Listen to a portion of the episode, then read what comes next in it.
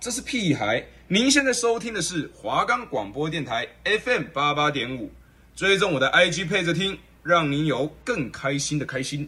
呼！大家好，欢迎收听电玩 X-Ray。我们的节目主要是介绍以及分享游戏的剧情以及玩法，让忙碌的人也可以知道游戏的剧情是什么，并且可以推荐给大家。不用担心喜欢的游戏没有时间了解。收听我的频道，让你更快速的获得游戏资讯。我们的节目可以在 First Story、Spotify、Apple Podcasts、Google Podcasts、Pocket Casts、Sound Player 还有 KK Bus 等平台上收听。搜寻华冈电台就可以听到我们的节目喽。嗨，各位大家好，欢迎来到今天的电玩 X-Ray。今天是倒数第二集了。上一集有跟大家说，后面几集我会开始讲解一些冷门，但是我觉得非常特殊、优秀的游戏。今天呢，要讲解的游戏叫做《玛莎已死》，这是一款令我感到非常诡异、非常恐怖的游戏。那我就不卖关子了，现在我们就开始进入恐怖游戏剧情前情提要的环节。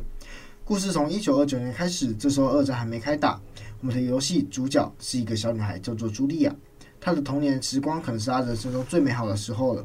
她躺在奶妈的怀里，要求奶妈跟她说白衣女士的故事。白衣女士是一个非常悲伤、非常悲剧的传说。据说这名女士常常出现在附近的湖泊，她被深爱的男人给杀害了，承受巨大的痛苦。她的灵魂也因此被困在湖中，变成冤魂，在之后杀害靠近湖边的女孩来缓解她的痛苦。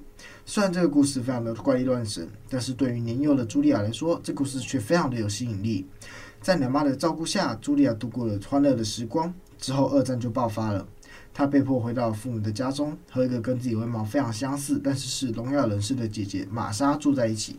一九四四年，二战已经打到了尾声，茱莉亚的父亲是德军的一个高官，战争开始对德军非常的不利，所以一家人就搬到了意大利的乡下躲避战火。这里目前还没有受到战争的影响。茱莉亚在这里一天一天的过着，唯一的兴趣就是拿着爸爸的相机在湖边拍有森林拍照。父亲也因此帮茱莉亚改造了一下相机，变成每周过一段时间，他就把自己的拍一张照片。茱莉亚受到了童年时奶妈跟她说的白衣女士影响，想要一探究竟，所以她就把相机架设到了湖边，看看能不能拍摄到什么。后来有一天的清晨，他在相机中隐约的发现湖面上有一个穿着白色衣服的女人，这也让他想到了故事里的白衣女士。此时，一股突然的念头，茱莉亚把湖中的一具尸体拖了出来，游到岸边，他才发现这个尸体是自己的姐姐玛莎。但是玛莎不知道为什么穿着自己的白色衣服溺毙在湖中。茱莉亚拿下了姐姐的项链。此时，父母发现自己的孩子不见了，慌忙的来湖边寻找。惊慌失措的母亲跑来了，看到眼前的场景之后，抱住了茱莉亚，但是口中说的是：“玛莎，你还好吗？”讲得非常的慢，似乎就是想要让我们的。可以读出他的意思。妈妈以为活着的是女儿的姐姐玛莎，一直以来妈妈都比较喜欢姐姐，却很讨厌茱莉亚。此刻被抱在怀里的茱莉亚感受到了前所未有的母爱，但是茱莉亚的心中却有个念头慢慢浮现。她慢慢的点点头，想要讲着：“哇，母亲既然这么喜欢玛莎，那自己就代替玛莎活下去吧。至少这样就可以感受到母亲对于姐姐的温柔还有爱。”前情提要到这边，玛莎一死的剧情也准备展开。好了，讲完了游戏的前情提要，是不是很好奇茱莉亚接下来的生活到底会扮演好姐姐的角色，还有到底会不会被拆穿呢？不要急，在我们开始讲解剧情之前，我们先来说说这个游戏的玩法跟特色，它的特点。那我来吊个大家的胃口，这个游戏的视角是第一人称的，同时这也是一款剧情探索类的游戏，讲述了茱莉亚的姐姐死亡之后，她继续扮演着姐姐聋哑的身份活下去。一方面要处理和父母之间的感情问题，一方面要在战争不停蔓延的意大利乡间寻找死亡的真相。游戏的场景画面上渲染的非常美丽，整个色调也非常的高级。例如夜晚漆黑的森林，还有搭配的特效，加上游戏对茱莉亚的精神世界扭曲营造叙述的非常好，这个恐惧感会非常的加深。常常在玩的时候都会不经意的起鸡皮疙瘩。这个游戏在恐惧感是心灵上的恐惧感。整个游戏玩下来也不会像其他的恐怖游戏依靠大量的 jump scare 来吓你，只有真的很少量的一些突然惊吓。市面上有非常多的恐怖游戏都是依靠这种方式来吓人的，还有超大音量这种低级却有用的方式来吓人。但是这个游戏并不是的，游戏的整个流程啊，还有地图场景都不大，基本上就是在家中还有附近的森林、湖泊里晃来晃去，然后发生一些事情。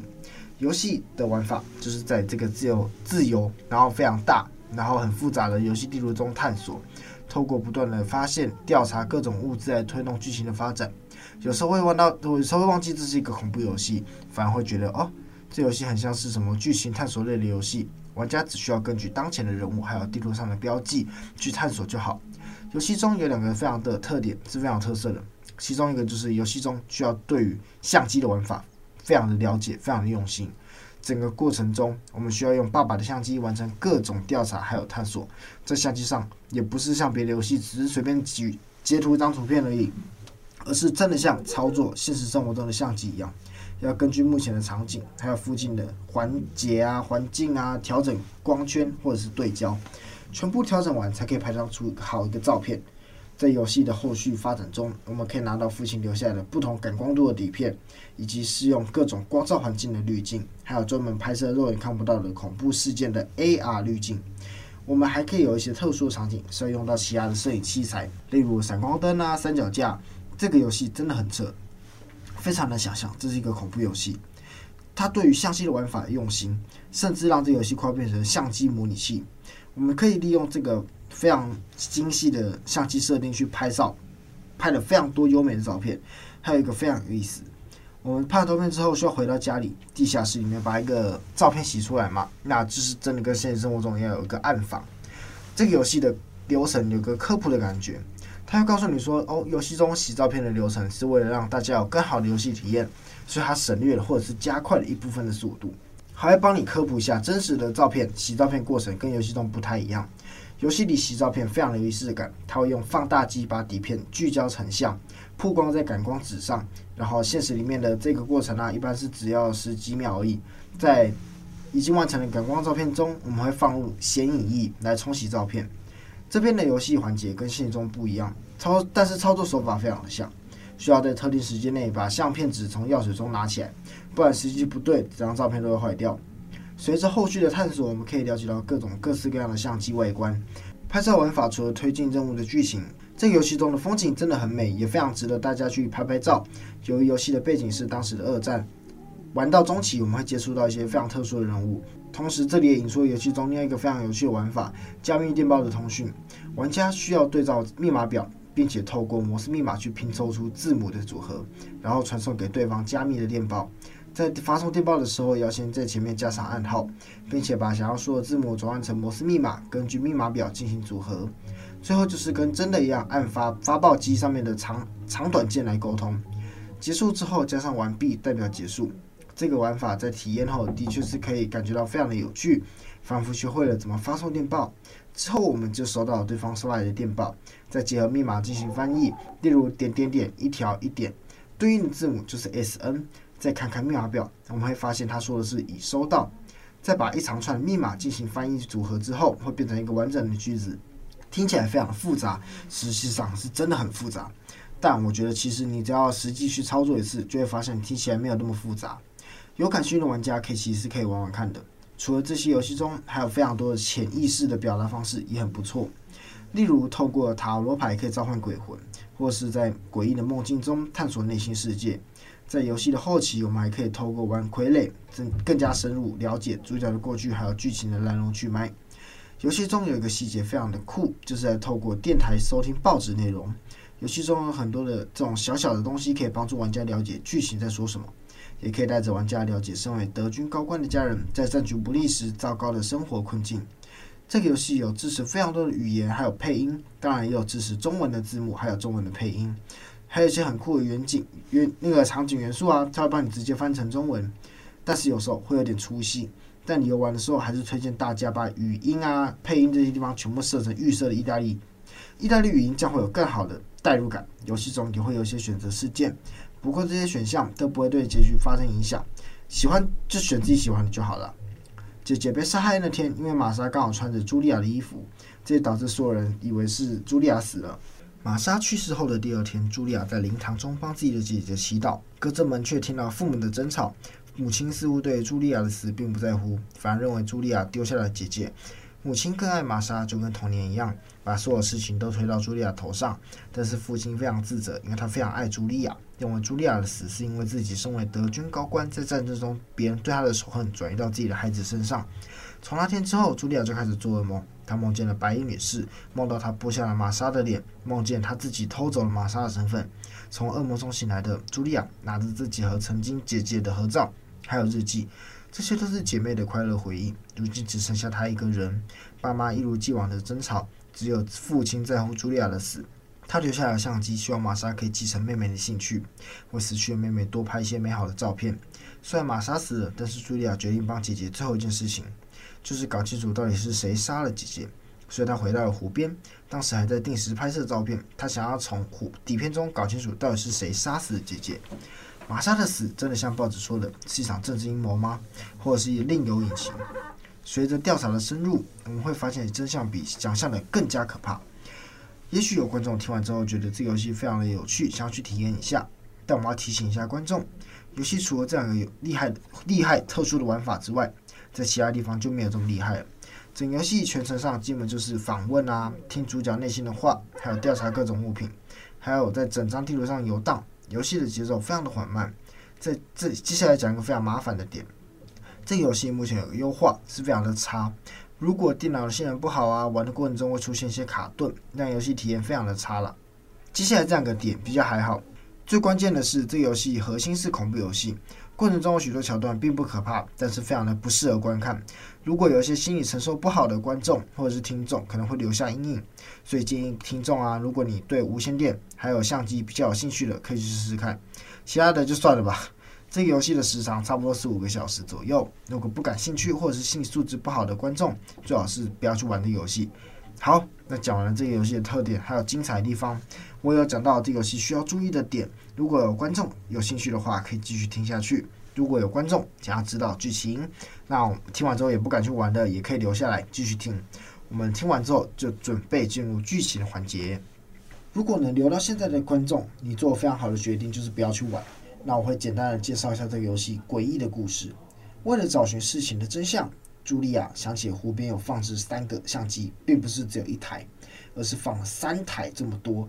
那他们都是在有设定时间会自己拍照的，意思就是这些相机可能会拍下玛莎被杀害的过程。于是，在半夜，茱莉亚就提着煤油灯走向凶杀案发生的湖边。黑暗中传来树枝断裂，还有奇怪的低语声。在路上，我们发现了一块挂在树上的红布。这块布的主人说不定跟凶杀案有关，可能是茱莉亚她害怕。在红布中，我们看到了白衣女士的鬼影。茱莉亚最终硬着头皮跑到了湖边，拿走三个不同位置的相机，准备回家把其中的照片洗出来。就在这时候，鬼影再次抓住了我们的手，用力挣脱之后的茱莉亚在树林中狂奔。最后，我们回到家里，灵堂的气氛变得非常奇怪，甚至看到姐姐怀孕了。眼睛睁开后，阳光洒在床前，原来是一场噩梦。但是我们已经忘记我们什么时候睡着了。白衣女士是不是真的存在？这些我们都不知道。此时更诡异的事情发生了，床上多了一台血迹。透过头上的电话，我们可以听到母亲跟神父的通话。母亲猜测茱莉亚的男友是游击队的拉波，并且杀害了女儿。不过这都是一些没证据的猜测。清理好身体之后，茱莉亚来到暗房，把昨天晚上拿出来的照片洗了三张出来。可惜只有记录到茱莉亚冲向湖边救起玛莎的照片。可惜还是没有凶手的线索。就在我们毫无头绪的时候，偶然在父亲的房间找到了玛莎留给母亲的纸条，上面写着茱莉亚怀孕了，并且告诉母亲，如果清晨的时候趁着茱莉亚洗澡，就可以看到隆起的腹部。而那天正是玛莎遇害的日子。纸条上的内容让我们非常的疑惑：为什么姐姐会说我们怀孕了，并且还要去告诉母亲？为了调查清楚真相，我们决定回到湖边找寻看看线索。然而，在穿过森林时，目睹了一场德军和意大利游击队交战的过程，爆炸声还有惨叫声充斥着森林。随着声音，我们找到了游击队拉波的尸体。拉波是主角朱丽叶的男友。从他手臂上，我们可以看到红色臂章。在红色臂章中，我们找到了他给茱莉亚的信。然而，还没仔细查看，就被搜捕的德军士兵开枪击中而倒地。在这些子士兵嘈杂中，渐渐失去意识。随之而来的又是一场噩梦。梦中的茱莉亚拿下了玛莎的面具，幸好那颗子弹从背后射入，并没有伤到重要的器官。更幸运的是，正在森林散步的母亲刚好遇见了女儿，于是她就把她及时救下，茱莉亚才因此救回一条命。恢复之后，我们想起拉波写给她的信，他想要约茱莉亚在谷仓见面，可惜她已经死了。信中留下紧急电话，拨打电话，发现那边接起来的是意大利游击队，希望茱莉亚能在暗中帮助游击队，并且完成拉波的使命。这个是这里有两个选择：如果帮男友完成遗愿，那就会背叛军官父亲；一边是爱情，一边是亲情，这让茱莉亚陷入了两难。就在一筹莫展之际，茱莉亚在房间搜索的时候，发现一条红布，这才意识到这是母亲的物品，和之前捡到红布是同一块。发现这个线索的茱莉亚陷入了对母亲的怀疑，说不定是玛莎给母亲的封信让母亲非常愤怒。本来就不是很喜欢茱莉亚的妈妈，发现茱莉亚怀孕之后，错杀了穿着茱莉亚衣服的玛莎。这个推断让茱莉亚更害怕了。但是我们没有证据。在玛莎的葬礼结束之后，我们来到了墓园，这里有玛莎的墓，还有男友拉波的墓。我们找到一个水壶，准备给男友的墓浇花。在浇完水之后，茱莉亚很想演奏。但是他扮演玛莎不会弹钢琴。回想起之前梦中，他卸下面具，用自己的眼睛找寻真相。这个举动非常的冒险。但是如果公开自己的身份之后，就可以根据母亲的反应来获得线索。当母亲看到正在演奏的茱莉亚时，突然明白死去的女儿是最爱的玛莎，活在世界上的是她最讨厌的茱莉亚。母亲言语突然变得锋利，用手边可以拿到任何东西勾打茱莉亚。这些行为更印证了我们对于妈妈谋杀的猜测，也印证了母亲对我们的仇恨。事情终于有进展了。他突然想起童年时奶妈跟他说的故事，于是他决定向白衣女士求助。在玛莎死去后的第五天清晨，茱莉亚再次向湖边走去，召唤出了白衣女士。在听完她对塔罗牌的解释之后，一只苍白的手将我们拉向湖中，就像梦一样。我们从白衣女士手上拿到了开启玛莎储物柜的钥匙，之后我们就从浴缸中起来，仿佛刚才的一切都是幻觉。当茱莉亚大口的呼吸空气的时候，手中的钥匙触感再次模糊了幻觉跟现实的界限。用钥匙打开了储物柜，玛莎留给我们的信让真相离我们越来越近了。母亲一直以来对冰毒非常的依赖，在那时作为兴奋剂广泛用于德军。父亲是高官，有手段可以搞到这种药物。药物上瘾到母亲性情多变，常常会虐待小孩子。信中玛莎告诉我们，其实她从来都不聋。小时候妈妈吓她，所以她决定要装聋作哑。这样确实有效，妈妈开始爱她，甚至为她的聋找到了科学证据。是怀他们双胞胎的期间，茱莉亚压迫导致神经坏死，母亲也因此都把错怪到茱莉亚头上。导致茱莉亚一直受到母亲的虐待，于是玛莎决定纠正这个错误，并且在暗房中留下录影带，记录了事发经过。原来玛莎怀孕了，怀了妹妹男友拉波的孩子。出于自己的厌恶，还有对妹妹的愧疚，她写了那封信给妈妈，然后在凶案那天清晨，与和妹妹约好了互换衣服到湖边玩耍。只不过这一切都是玛莎的计划。她知道妹妹贪睡一定不会起来，她一人来到湖边，等待愤怒的母亲到来。玛莎想要利用母亲的手来结束自己的生命，从此妹妹取代自己的身份，得到母亲的爱。这是对妹妹的偿还，也是对母亲的惩罚。最终，玛莎如愿的死在湖中。玛莎死后的第六天，由于之前演奏会的事情，母亲知道我们的身份了，计划想要把茱莉亚送去收容所，害怕茱莉亚拿走父亲的枪保护自己。但是只有录音证明不了母亲的罪行，她还是希望自己的父亲可以保护自己。然而战况越来越焦灼，父亲没有办法顾家里。我们也只能靠自己。这时，他突然想起最早我们去湖边架相机的时候，事先拿出了一个胶卷，另一个胶卷里面有母亲施暴的证据。所以，我们再次来到暗房。母亲不知道为什么睡在椅子上。茱莉亚打开录音机，掏出了手枪，对着母亲，准备展开对峙。他威胁母亲讲出他的罪行。叫醒他之后，只听到一声枪响，母亲痛苦的在地上哀嚎。第三枪，第四枪，直到妈妈没有了气息。突然，一颗炮弹落在了房子附近。巨大的爆炸声淹没了一切。当茱莉亚回过神，才发现爆炸，所以家里都停电了。最重要的胶卷也不能洗了。思绪混乱的茱莉亚来到她的小房间。每当她思绪混乱的时候，她都会透过玩一场玩偶戏来帮助思考。茱莉亚演绎了姐姐冒充自己去湖边啊被杀害的过程。随着茱莉亚把玩偶四肢一只一只拆下，玩偶戏同时也表示着茱莉亚正在清理犯罪现场，并且从残害尸体到抛尸尸体的过程。当我们从玩偶戏回到现实，恐惧瞬间蔓延开来。眼前是母亲被杀害的尸体，茱莉亚杀了自己母亲，却毫不在意。回家的途中，她看到房子有电了，隐藏所有线索的胶卷终于要在这时候浮现出来了。地狱般的灯光下呈现在眼前，照片中的影像慢慢浮现。他以为胶卷能拍下母亲行凶的过程，但是胶卷呈现的凶手竟然是茱莉亚自己。原来她嫉妒姐姐和拉波的爱情，嫉妒母亲对姐姐的爱。因此，他杀了玛莎，想要取代她。为了掩盖罪行，他还杀了母亲。茱莉亚亲手酿成这场悲剧。在自己无比的厌恶中，他举枪对准了自己。此时，一个意大利游击队破门而入，茱莉亚下意识抬手一枪命中头部，其他士兵跑进来将他制服。醒来之后，茱莉亚发现一同被绑起来的还有父亲。在游击队的严刑拷打之下，他被逼着承认父亲在德军内的种种活动。当游击队得到他想要的答案的时候，就把父亲杀死，并且命令一个士兵处死茱莉亚。也许是出于怜悯，士兵故意把枪移开，开了一枪，大声的报告女孩已经死了的消息。此时，茱莉亚再次的昏死过去，再次醒来，大脑一片空白，所有人都死了，只留下他孤独的活在世上。他还想要再听听家人的声音，所以他打开了录音机，听到的却是他杀害母亲的对话。母亲试图把那天的事情来龙去脉告诉茱莉亚。凶杀那天，爸妈两个在湖边发现茱莉亚时，她则不停的喃喃自语。之后的几天，精神状况也出了问题，但偏执的茱莉亚不相信母亲的解释，扣动手中的扳机。茱莉亚嫉妒母亲对姐姐的爱，杀害了自己的手足，为了掩盖真相，又杀了自己的母亲。唯一疼爱她的父亲也死在游击队的枪下。大家读到这里，可能觉得这故事有点狗血，但是如果换个角度想一下，说不定玛莎这个人根本就不在，他不存在啊。在母亲死前的话中，我们可以听出仿佛从来都没有玛莎这个人，或者说这个是双重人格。由于父亲是军人的关系，所以对于女儿的状况其实都不太知道。但是母亲收到那个怀孕的字条后，她意识到女儿可能有精神分裂。出于担心，她跟丈夫清晨到湖边看看发生了什么，却看到女儿穿着内衣坐在湖边喃喃自语。接下来几天，茱莉亚都没有再说话。而演奏钢琴那天，母亲也没有打茱莉亚，是茱莉亚自己在自残。陷入混乱的茱莉亚开始玩玩偶戏。由于小时候的家暴，年幼的主角形成了一个保护性人格——茱莉亚。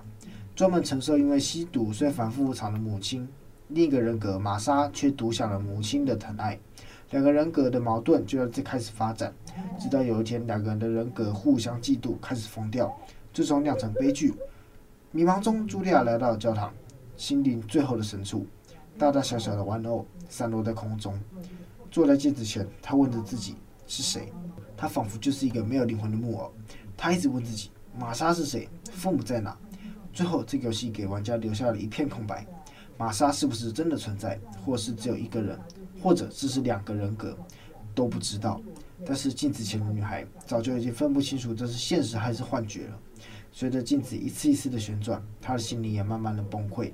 最后，这个游戏没有给玩家一个决定性的结局，而是给了一个开放性的结局。好啦，那我们的故事讲到这里，是不是其实有点烧脑呢？对，因为我当初在玩的时候，我也是觉得这游戏。其实我是看不懂的，我玩的第一次的剧情，我其实不懂他到底在讲什么，因为真的是有点哲学，它其实有一点点哲学啊、精神层面的取向，所以我觉得如果有接触过可能双重人格的观众，或者是自己本身有这种状况的观众，其实应该会对这游戏比较的有接触感或是代入感。虽然我其实觉得游戏的哲学感还不错，它其实想要传达的一些东西，或者是给观众的一些反思、玩家的反思，都很不错。但是唯一的小缺点是里面有非常多恐怖的画面啊，或者是一些诡异的悬疑画面，其实会令人很容易、很容易令呃可能比较年幼的小孩，或者是一些心理素质比较不好的观众，真的会留下阴影。因为就连我一个本身是心理素质比较好一点的人，我去接触这个游戏，看到一些画面。就是突然的一些毫无遮掩或者是毫无掩饰的一些暴力血腥画面的时候，我都会觉得哇，这是可以这样子的吗？这这是可以啊、哦，这是可以播出来的吗？所以，我也没有太过于去在这个节目中讲解它到底是多暴力或者是多血腥，因为以往我可能讲一些枪战游戏啊或者战争游戏的时候，我都会会把它的血腥程度啊。可分享出来，或是用一些比较有画面感的语言去告诉大家说：“哦，现在他把他的头怎么样啦？他把他肚子怎样啦？手可能断啦？”我可能会直接就是讲出来，让大家有画面感。可是这个游戏我真的觉得不太适合让大家有画面感，对，所以我其实推荐，如果你自认你自己心理素质很好的，你就去挑战一下。好，那如果你真的觉得哦，你很有，你很了解自己。你没有办法承受这些东西，那就不要去了，因为这这个真的是太恐怖了。最后，最后各位好，那我们来再提一下，我们刚才前面应该有说到，说我们这是最后第一、最后、最后第二集这样，那我们下边会有最后一集。不知道各位观众喜欢我们讲什么呢？我接下来会提三个游戏类型给大家听听。那我之后会在自己的 IG 上面办个小投票，然后看大家喜欢哪一种，我们就做哪一种。因为毕竟是最后一集嘛，我决定回馈给观众。那我前面有说到，说我想要自己做自己喜欢的，那我觉得算了，因为我其实，呃，我原本会想说，我这今天自己讲这个玛莎伊斯。我原本以为这个会很好讲，然后我原本以为这东西，呃，可能接受度很高，但是我自己在实际录下来的话，我其实会发现，因为我本来就不是很喜欢这个游戏，我觉得这游戏有点太诡异，让我有点不舒服。然后我实际自己在讲的时候，我其实觉得，哦，就想到那个游戏剧情，想到那个游戏画面，然后整个游戏就很烧脑，一个大反转这样子。然后我在录的时候就已经录到整个状况很很不在内，所以。今天的口吃跟吃字可能会比较多一点，然后段落段落感会比较重点，因为就是你知道，就是今天的状况不太好，那对可能会有点没那么好听，但是啊，这个游戏影响蛮多的啊，对，可以就是说，希望呃自己承受能力没那么好，观众还是尽量尽量的不要去尝试这款游戏。好的游戏我会推荐，可是，呃，不会推荐大家每一个都去玩。那我真的很希望大家合家观赏这种啊，或是真的厉害到你必须得玩玩看，不会让你受到伤害的，我就会推荐，我就会说哦，我推荐大家一定要去玩玩看。然后就算价格有点贵，我还是会推荐大家一定要去玩看。像战神，我就觉得不错，没有讲到的。然后鬼绝西部我也觉得还不错。像这样，我觉得像这种类型，我前面一定会写推荐大家一定要去玩。可是像呃这款游戏《玛莎 S》，我会推荐大家去玩。可是我会有点像前情提要这样子，因为毕竟我是算我自身的呃经历嘛。就是其实到我现在，我其实玩完之后，我是真的是我觉得一有点像一码归一码。我觉得这游戏的表现、剧情都很不错。可是呢，它的一些玩就是画面啊、剧情东西，其实会有点让我。印象深刻到我会一直记得，对，那刚刚好我会一直记得，它又不是一些什么呃很欢乐、很合家观赏的剧情，所以其实那个画面啊，那个剧情历历让我历历历在目，其实蛮不太舒服的，所以呃还是推荐大家去玩一些我其他前面有说到合家观赏的游戏，那这个游戏先不要去。对，那没关系，我后面会再推荐给大家一些。最后一集是一个叫合家观赏的，好了啦。那我们还没讲到三个类别，第一个是继续讲这个恐怖游戏，恐怖类型。第一个，那第二个就是枪战类型的，就是大家比较玩，比较喜欢玩的那种，可能 F F P S 啊，大众比较流行的，男女老少都可以玩的，只是玩的好不好而已嘛。但是大家都可以玩 F P S。那第三个是冷门类型的，就是冷门类的话，我就。不再去细分冷门的什么类型，就只要是冷门的、非大众喜欢的，或者不是大众喜欢、非大众所知道或者非大众流行的一些游戏，那我可能就会去挖一下，去找一下，像《诡谲西部》就是这种非大众流行冷门游戏。那《玛莎 S》其实也算，可是蛮蛮可怕的，就是。好，那就是这样，这三个东西，那我们会推荐给玩家，去让我们知道说去投票一下。让我知道说大家喜欢哪种类型，那我会在自己的个人 IG 上面去发表一些投票，那然后最终最后一集就会出来了。其实 FPS 我心中已经有一个小小的想法，还不错，就在刚刚想到的。对，那最后还是要看大家投票出来结果是什么。那大家可以期待一下我们最后一集是一个非常好的回馈大礼包。好，那今天的节目也差不多要到这边结束了哦。那。要接近尾声了，那希望我最后一集可以装好一点。如果我是找到一个比较方，我比较喜欢的游戏的话，我真的可以滔滔不绝这样讲。那期待一下最后一集喽。好，那美好时光总是过得特别快啊！不要看说。也是有个二三十分钟那么久，可是一下子啊，对我来说啊，录音一下子咻就没了。那其实我也很开心，今天把玛莎已死这个快讲完，因为我有点后悔当初写这个计划，但是没有关系。那我们大家一起共欢的把这集听完了，OK。那最后最后倒数第二集，明天就是最后，明天不是明天啊，下礼拜就是最后一集了。好，那我们准备要结束我们整个系列了。今天的节目呢，就到这边结束了。我们是电玩 X Ray。